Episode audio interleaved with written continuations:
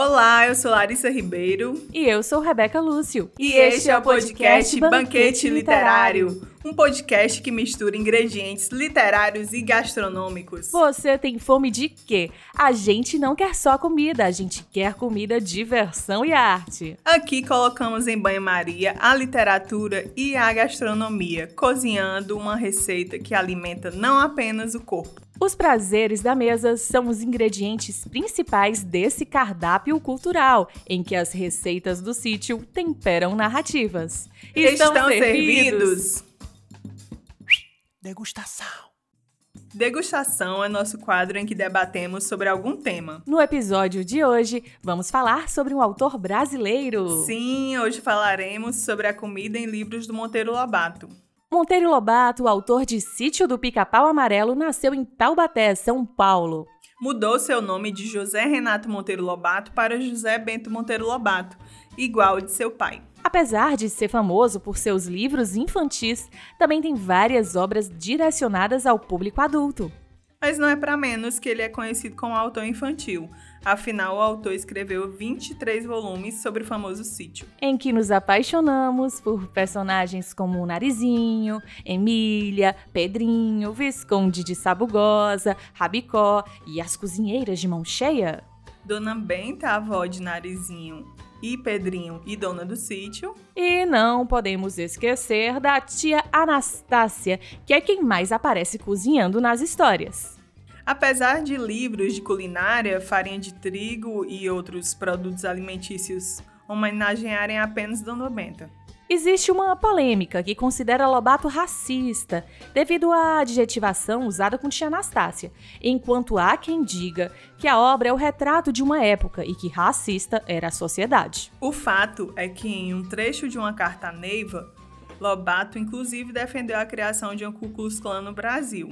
Palavras dele: Um dia se fará justiça ao Ku Klux Klan. Tivéssemos aí uma defesa desta ordem, que mantém o negro em seu lugar e estaríamos hoje livres da peste da imprensa carioca. Polêmicas à parte, as aventuras do sítio estiveram presentes na infância de muita gente. E sabia que o dia 18 de abril comemora o Dia Nacional do Livro Infantil, homenageando o autor que nasceu nessa data? E o sítio do Pica-Pau Amarelo existe e tem visitação gratuita. Quem for a Taubaté pode tirar foto com os personagens, visitar o museu e muito mais. Aperitivo! O quadro Aperitivo traz curiosidades da literatura ou da gastronomia. Hoje, a nossa curiosidade é sobre a comida que o autor leva à cozinha do tão famoso sítio. O escritor adorava os sabores tradicionais do Brasil. Bolinhos de chuva, bolo de fubá, goiabada cascão, compotas e biscoitos de polvilho. Era um apreciador da culinária regional, beliscava o dia inteiro e tinha hábitos alimentares particulares. Costumava picar rapadura ou doce de leite e guardá-los no bolso para comer enquanto escrevia. Gostava também de içá, a saúva torrada e salgada que se come no Vale do Paraíba. Ele tinha ainda a mania de misturar farinha de milho com café preto de manhã. Os bolinhos de chuva e o bolo de fubá, que deram fama à tia Anastácia, eram feitos pela mulher do escritor, Dona Purezinha. O fogão a lenha da casa do escritor nunca descansava. Em cima dele ficavam café quente, bolo e os quitutes de Benta, que era a cozinheira da família. Lobato dizia que as boas cozinheiras seriam produtoras de ideias como os artistas, já as outras, meras copiadoras de receitas. Tempero literário. Tempero literário é um quadro que te convida a saborear com os ouvidos trechos narrativos. Bom apetite! Que acha que devemos fazer para a reforma dos livros? A Ranzinha pensou, pensou e não se lembrou de nada. Não sei, parece-me bem como estão. Pois eu tenho uma ideia muito boa, disse Emília. Fazer o livro comestível. Que história é essa? Muito simples.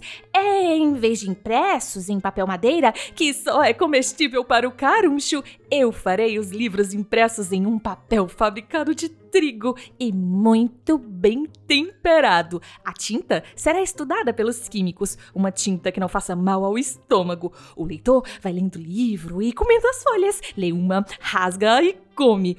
Quando chega ao fim da leitura, está almoçado ou jantado. Que tal? A Ranzinha gostou tanto da ideia que até lambeu os beiços. Ótimo, Emília! E isto é mais que uma ideia à mãe. E cada capítulo do livro será feito com papel de certo gosto. As primeiras páginas terão gosto de sopa.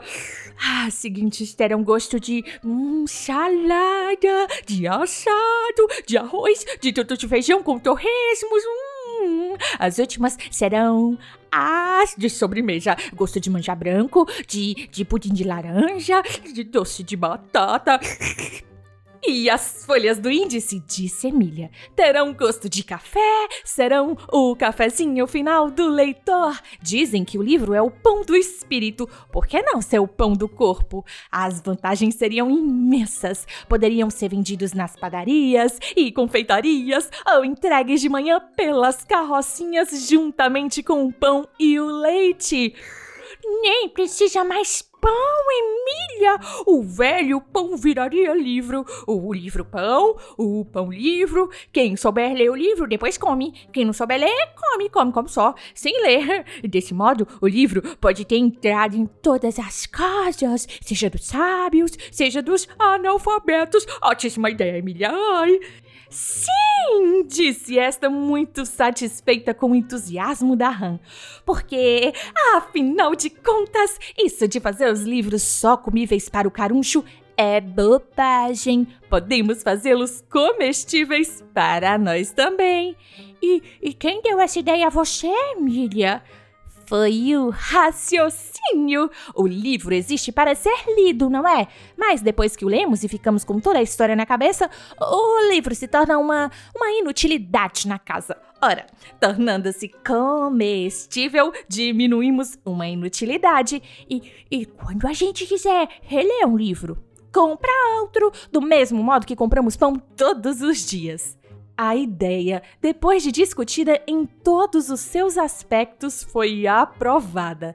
E Emília reformou toda a biblioteca de Dona Benta. Fez um papel gostosíssimo e de muito fácil digestão, com sabor e cheiro bastante variados, de modo que todos os paladares se satisfizessem só não reformou os dicionários e outros livros de consulta. Emília pensava em tudo.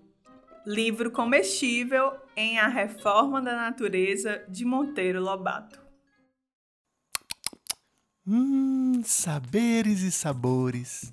No quadro Saberes e Sabores, conversamos com um especialista ou estudioso sobre algum assunto. Conversamos com a professora de literatura Cynthia Kelly, que escreveu uma tese de doutorado intitulada Literatura, Currículo e Sabores: Dimensões Pedagógicas no Sítio do Pica-Pau Amarelo. Olá, meu nome é Cíntia e eu sou pesquisadora da área de literatura, educação, e eu fiz um trabalho em 2014, iniciado em 2014, sobre a obra do Monteiro Lobato em que eu associei cultura, educação, currículo e as comidas do sítio do Pica-Pau Amarelo. Então, a primeira pergunta: como você percebeu que os alimentos podem ter uma simbologia maior do que a usual? Ou seja, maior do que uma necessidade biológica, né? Então, essa pergunta ela é bem comum, assim, né? Porque geralmente é, muitas pessoas associam a comida, né? Principalmente quem vai trabalhar com comida, à questão da gastronomia, aos valores nutricionais, né? E na perspectiva que eu abordei, eu não abordei nessa perspectiva, né, da nutrição, como aquele alimento que vai nutrir um corpo, né, um organismo biológico. Eu utilizei a perspectiva mesmo da cultura, né? Então, por isso que é, a minha simbologia, né, a que eu escolhi falar, investigar a obra do autor, eu investiguei quatro livros, né? Então foi na perspectiva cultural e não nutricional. De que forma os alimentos presentes na obra de Monteiro Lobato contribuem para uma dimensão, uma discussão educativa? Bom, é exatamente a perspectiva que eu escolhi, né? Uma, uma discussão, né? Olhar o alimento, mas olhar numa outra perspectiva, numa perspectiva cultural, numa perspectiva pedagógica, posso dizer assim, porque eu trabalhei com currículo, né? Então, como eu vou utilizar esse alimento para discutir educação? Né? Porque eu parto do pressuposto, aliás, a minha concepção, né, quando eu, quando eu estava nessa pesquisa, né, junto com a orientação dos, dos, do meu grupo de estudos, do meu orientador, então a gente trabalhou na perspectiva do currículo. E o currículo é uma coisa bem abrangente, né? O que é um currículo? É tudo que tem um valor formativo, né? Tudo que forma o ser humano, tudo que tem uma dimensão pedagógica, né? Então eu entendi esse alimento né? Esses quitutes, essa comida do sítio, numa perspectiva educativa, ou seja, eu vi esse alimento como um currículo, como um elemento que formava, que expressava, né, uma cultura que por isso ele trazia um tipo de educação, um tipo de currículo que não era o padrão, né?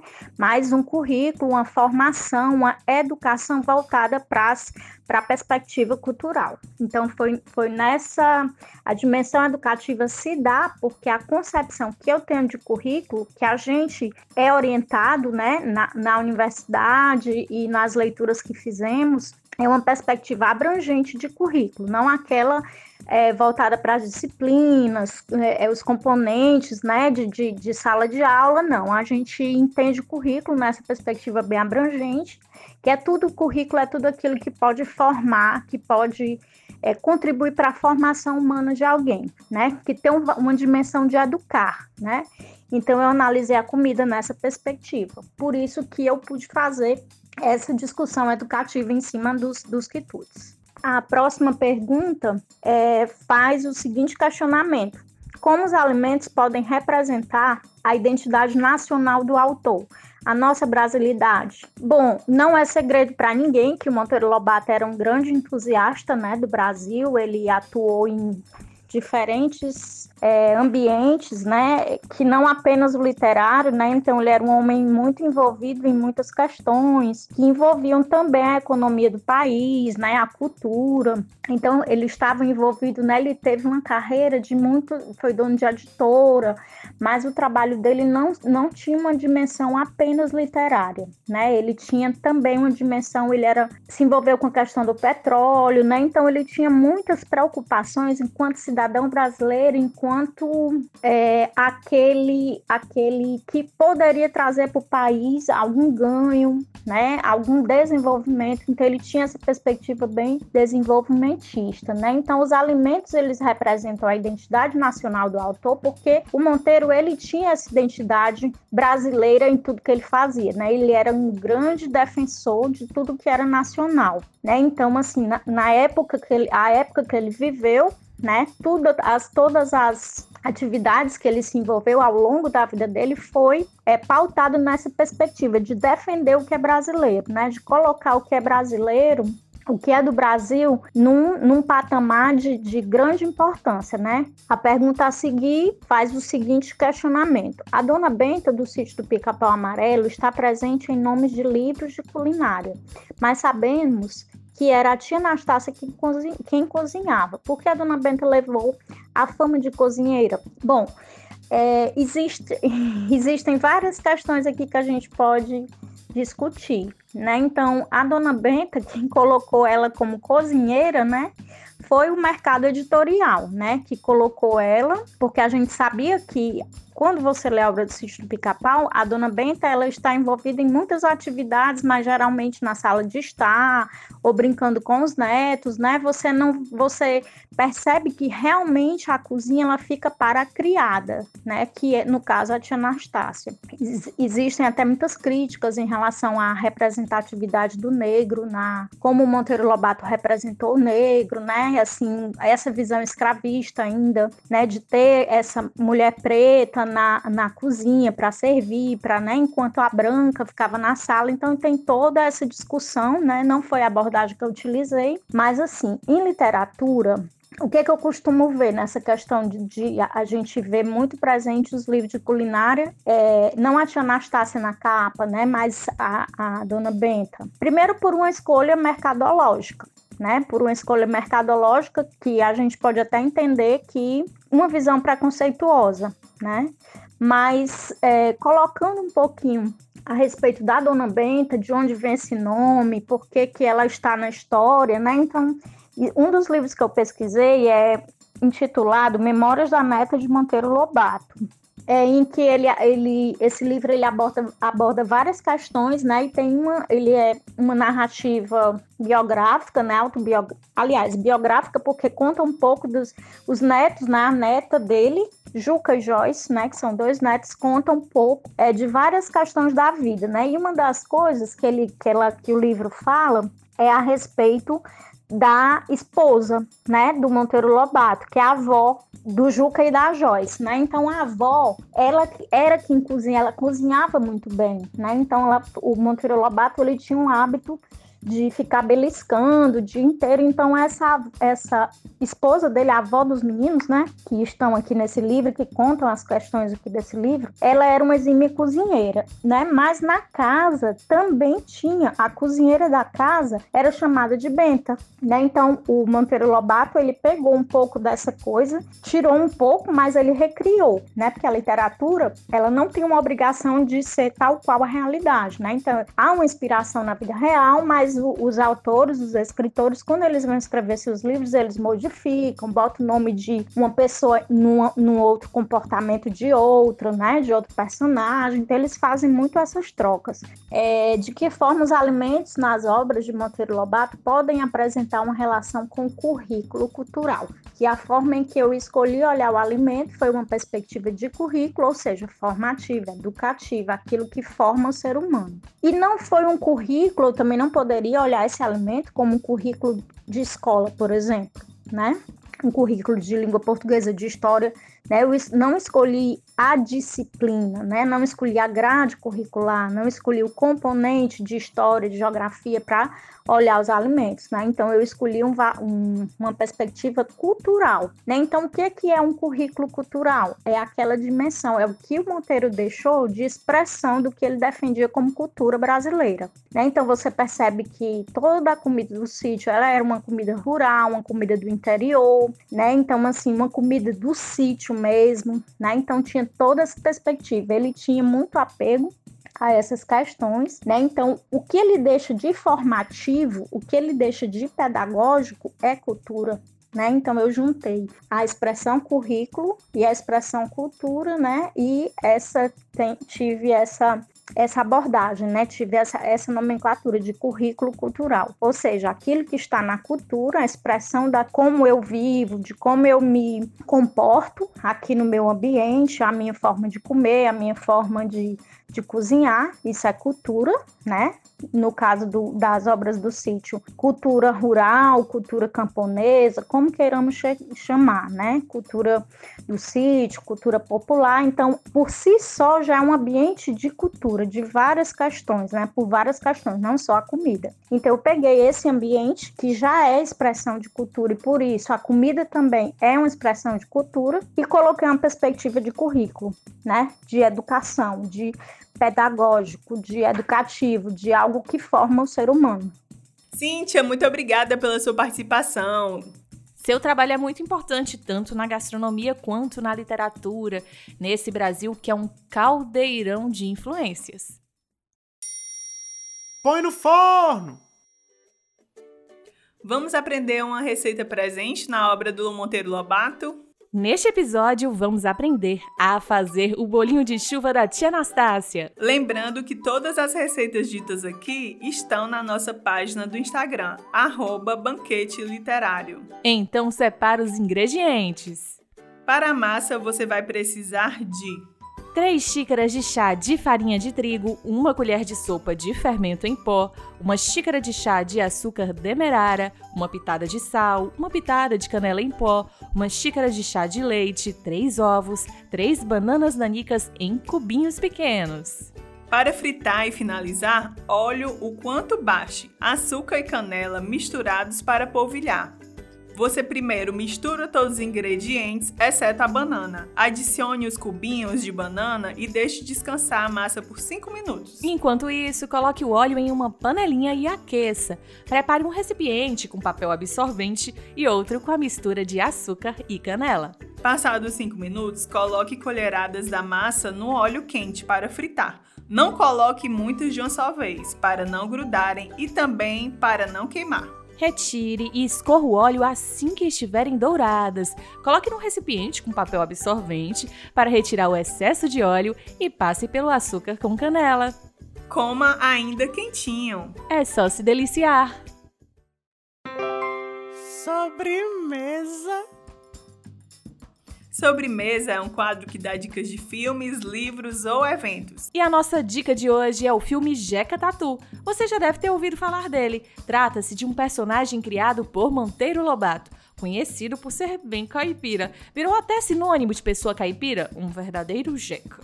Sim, mas a simbologia vai muito além de um pobre homem caipira. Simboliza a situação do homem do interior de São Paulo, abandonado pelos poderes públicos brasileiros, as doenças, ao atraso econômico, educacional e à indigência política.